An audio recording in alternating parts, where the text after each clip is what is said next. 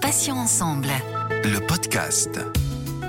Bonjour à tous et à toutes, soyez les bienvenus. Céline avec vous sur Patients Ensemble où nous recevons des associations, des malades ou anciens malades, des experts ou encore des professionnels de santé.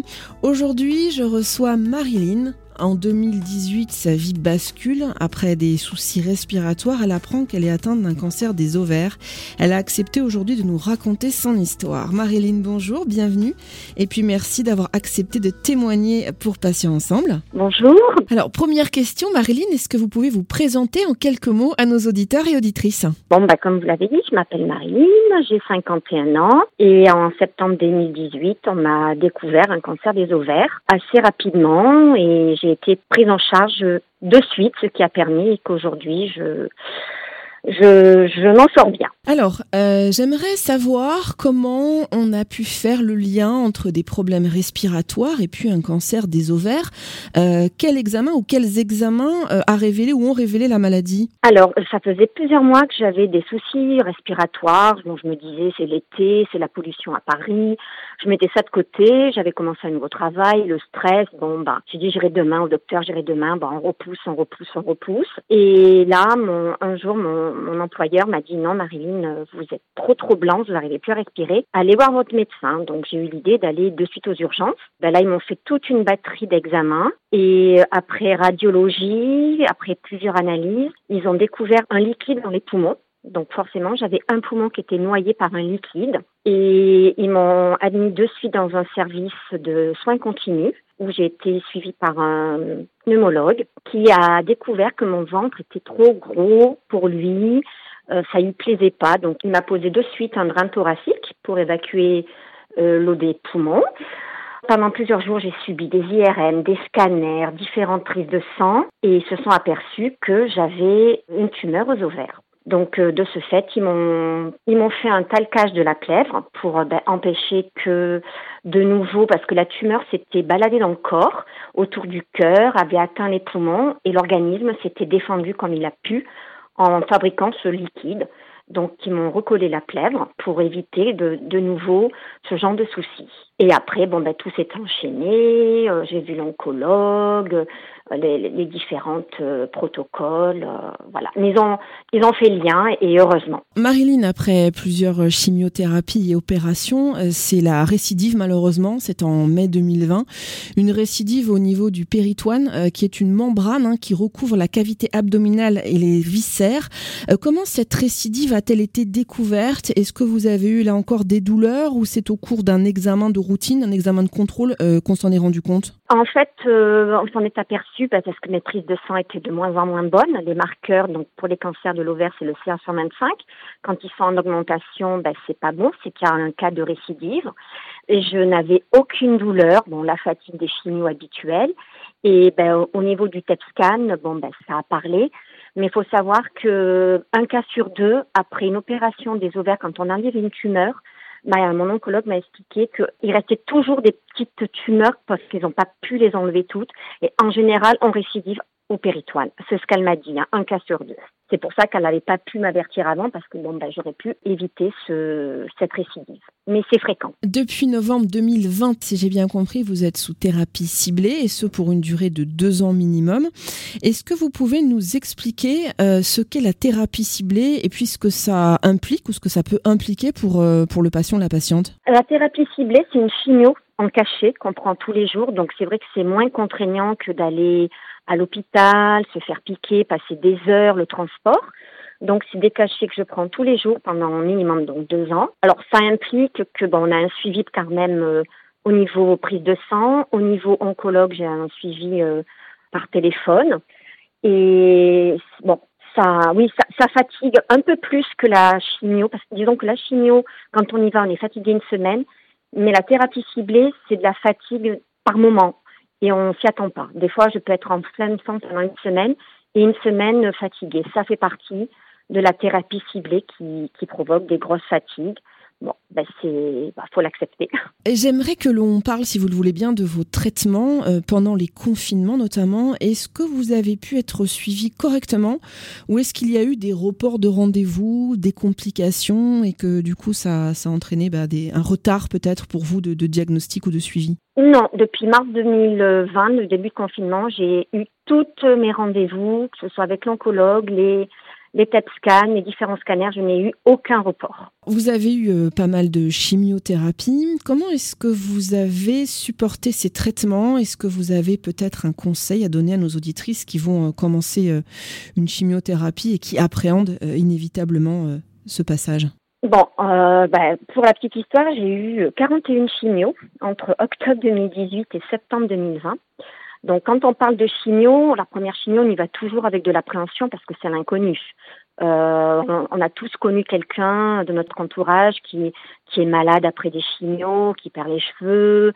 Et la première chimio, c'est vrai que j'ai été un peu, bah, pas à reculons, mais au fil des chimios, je me dis, allez Marilyn, vas-y, c'est une chimio de gagner, c'est la victoire au bout et je suis toujours allée avec, après avec plaisir parce que l'équipe médicale était super. J'ai créé des liens, comme on appelle des copines de chimio. Et hum, c'est très important d'y aller avec de la volonté de guérir et pas se dire oh là là je vais être fatiguée après pendant une semaine je vais perdre mes cheveux non il faut y aller avec la hargne et c'est ce qui moi toutes les infirmières quand elles me voyaient me disent Marilyn vous avez toujours le sourire c'est agréable je papotais avec les infirmières je non, j'y suis allée vraiment après euh, avec plaisir. Oui, comme on peut entre guillemets plaisir. Hein. Mais euh, la première, c'est toujours euh, ben, l'appréhension, mais après, c'est il faut dire qu'il y a la guérison Ça a été mon mon créneau à moi. Alors Marilyn, vous êtes un membre de Patients Réseau qu'on connaît bien ici hein, sur Patients Ensemble, notamment MRCG, mon réseau cancer gynécologique. Alors en préparant cette émission, vous m'avez confié qu'il vous avait beaucoup aidé. Alors, comment l'association vous a-t-elle aidé et qu'aimeriez-vous leur dire? Alors, j'ai découvert Patient Réseau euh, un an après ma maladie parce que ben, j'ai été malade avant la création d'un RCG. Et c'est grâce à une amie qui travaille euh, ben, dans le milieu médical à, Montpellier qui m'a parlé de ce réseau. Donc, euh, je me suis inscrite. Et ça nous apporte beaucoup, déjà parce que c'est un réseau d'entraide, on se soutient les unes aux autres on n'a pas de tabou, on se dit bah, quand ça va pas, quand ça va pas bien, on se donne des petits conseils. C'est un réseau rempli de très très bonnes informations médicales, des webinaires, des ateliers, on a des cafés virtuels. Euh, c'est vraiment, moi je vais faire un petit tour tous les jours sur le réseau pour voir s'il y a des nouvelles, pour voir ce qui se passe. Je prends des nouvelles de, des unes des autres. C'est vraiment vraiment un réseau formidable et je recommande bien sûr, pour les patientes qui ont des questions, qui découvrent leur maladie. Voilà, elles n'hésitent pas à s'inscrire. Euh, on est là pour s'entraider et puis sans jugement. Et on est surtout là pour se remonter le moral aussi. C'est très, très important. Grâce à Patient en réseau, ben, j'ai des amis, entre guillemets, comme on appelle de cancer, mais euh, ça va au-delà de la maladie. Quelle attitude adopter, selon vous, Marilyn, quand on est touché par une maladie et d'autant plus une maladie euh, assez grave? Alors, quand euh, on nous annonce la maladie, bon, bah, le, monde s'écroule. Hein, c'est tout euh, notre univers s'écroule et on ne sait pas comment comment voir demain. Donc, euh, moi, j'ai toujours été positive parce que je me dis que la positivité attire les bonnes nouvelles. Euh, j'ai jamais flanché malgré bah, les récidives, les différentes opérations, euh, je me suis battue et je me bats encore parce que ben on n'est jamais totalement guéri. On a toujours une épée au-dessus de nous, mais euh, tous les jours, tous les jours, je me dis c'est j'ai toujours des nouveaux projets. Allez, je vais faire du sport, je vais marcher, je prends je me regarde des films, je papote avec des copines. Il y en a même des personnes qui me disent mais Marilyn, t'es pas malade, c'est pas possible. Je dis si si, je suis malade, mais je le montre pas parce que ben, j'ai le sourire, je j'ai toujours la positive attitude. Et ça, euh, c'est un conseil que je peux donner. Bon, c'est c'est pas évident. Il y a des jours qu'on a des baisses de morale, mais il faut toujours s'accrocher et avoir le moral, parce que Le moral, c'est une bonne partie de la guérison. Oui, c'est ce qu'on dit. On dit que c'est 40% euh, de la guérison. Effectivement, le côté psychologique a un impact très important. Justement, Marilyn, j'aimerais savoir, selon vous, évidemment, comment euh, peut-on réagir au mieux entre le moment, donc l'annonce du diagnostic, et puis les mois ou parfois les années qui vont suivre? Alors, quand le coup près tombe, c'est vrai que moi, pendant 48 heures, j'étais dans le déni. Je dis non, c'est pas possible, c'est pas possible, c'est pas possible. Et après, je me suis ressaisie L'entourage, euh, il faut un entourage positif. Euh, moi, les personnes qui m'appelaient, qui pleuraient au téléphone, je dis non, non, non, je veux pas de ça. Il faut du positif parce que on a besoin d'avoir une image positive de l'autre côté. Parce que si on a quelqu'un en face qui pleure, ben forcément, euh, nous, on va pleurer derrière. Et mon entourage, depuis presque trois ans, est très très proche, que ce soit des amis, de la famille. Il n'y a pas une semaine où j'ai pas des messages, des coups de téléphone, comment tu vas, euh, sans pour autant parler de maladie, mais savoir comment je vais. Il faut être bien entouré de personnes positives et avoir des projets simples, ben, aller se balader, euh, rencontrer, bon maintenant on peut de nouveau rencontrer des amis, avoir des petits projets de, de petits week-ends. C'est ça qu'il faut, il faut se mettre euh, dans la tête, c'est il faut positiver et notre entourage qui soit aussi positif. Moi, j'ai un mari formidable qui est là euh, au quotidien à m'épauler, à me. Ouais, il est formidable. Comment gérez-vous justement votre quotidien avec la maladie? Alors, la famille et l'entourage, on vient de le voir, mais est-ce que vous avez peut-être des petites astuces ou des petits trucs à donner à nos auditeurs et auditrices pour gérer euh, bah, la maladie au mieux, au jour le jour? Alors moi, moi, je suis toujours en longue maladie, donc euh, j'ai du temps ben, pour me reposer. J'ai du temps pour faire euh, de l'activité physique, pour faire euh, du yoga, pour tout ça en visio, hein, pour faire de la méditation, de la sophrologie. Quand il fait beau, je me mets sur la terrasse et je fais du dessin. Euh, bon, le bouquin, on dire pour l'instant, c'est encore un peu compliqué au niveau de la concentration. Mais pour celles qui ont du temps, parce que bon, je sais qu'il y en a qui ont repris le travail à mi-temps thérapeutique, donc c'est un peu plus compliqué pour s'occuper de soi. Euh, je vais me faire de temps en temps faire des massages. Je prends soin de moi pendant ce temps qui m'est accordé. Il faut, il faut s'occuper l'esprit, il faut se détendre aussi. Faut pas hésiter à faire des siestes, regarder des films détentes, euh, prendre soin de soi. C'est euh, aller chez le coiffeur, aller chez l'esthéticienne. Euh, ça fait du bien au moral et pour soi aussi. Marilyn, une question maintenant un petit peu directe et souvent taboue, mais que je pose parfois à mes invités, quand ils l'acceptent bien sûr, ça a été votre cas. Euh, étant donné l'agressivité du, cancer dont vous souffrez, est-ce qu'à un moment donné, ce serait légitime bien sûr, vous avez eu peur de la mort, peur de, quitter ce monde prématurément? Euh, Oui, je vous avoue, quand le pneumologue m'a annoncé la maladie, euh, j'ai pleuré dans ses bras, elle m'a réconfortée. C'était le jour de ma sortie de l'hôpital après euh, ma première hospitalisation. Euh, j'ai dit non, non, écoutez, je ne veux pas sortir aujourd'hui, je veux pas pleurer chez moi. Est-ce que vous m'autorisez à rester à l'hôpital encore 24 euh, heures? Ils m'ont dit oui, oui. Donc, bon, ben, j'ai appelé mon mari en pleurs, en lui disant je vais mourir, je vais mourir. Donc, il est arrivé de suite. Ça a duré une heure, hein, cette grosse peur de mourir. Et l'après-midi même, l'oncologue est venu en chambre m'expliquer tout le protocole. Et là, j'ai été rassurée. Elle m'a dit, c'est pris à temps, ne vous inquiétez pas. Mais pendant une heure, oui, je me suis euh, vue mourir en disant, il me reste combien de jours à vivre? Je pense qu'on y passe toutes hein, quand on nous annonce ça, parce que qui dit cancer dit mort au bout, surtout ben, quand on est jeune, quand euh, on n'est pas, on n'est pas, on n'est jamais prêt à cette annonce. Mais après, bon, ben, j'ai eu confiance en mon équipe médicale et et voilà, ça a duré oui, quelques heures à être très déprimée, mais aujourd'hui, j'y pense pas. J'y pense pas. J'y pense plus du coup. Marilyn, une question qui me perturbe toujours pas mal. Hein. Euh, est-ce que le fait de faire beaucoup d'examens médicaux, beaucoup de prises de sang, beaucoup d'IRM, et pour en avoir fait quelques-unes, je sais que ça peut être très pénible et parfois douloureux. Est-ce que ça, c'est pas très pesant et au bout d'un moment, le corps est un peu exsangue? On en a un petit peu assez alors là, le corps euh, commence à fatiguer à tel point que quand je fais des prises de sang, euh, ils ont du mal à me piquer parce que ben, depuis trois ans, le, le, les veines, elles n'en peuvent plus.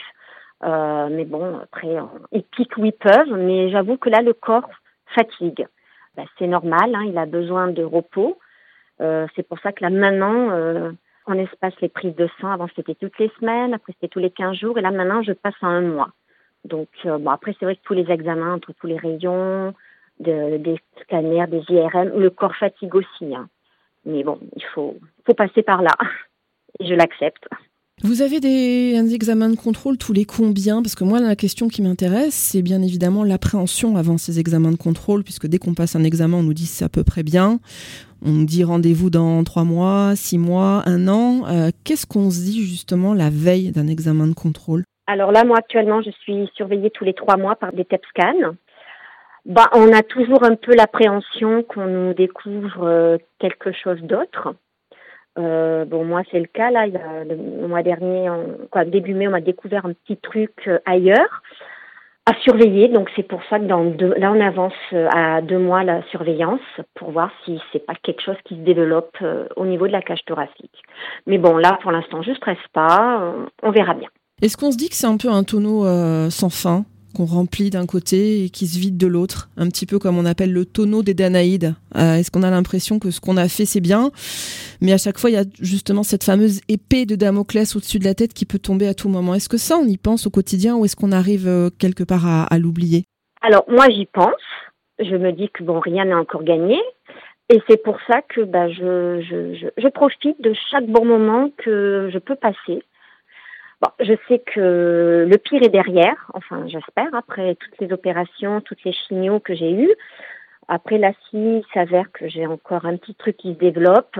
C'est pris à temps et je sais très bien qu'il faudra encore faire quelques examens pour que ce soit de nouveau stabilisé.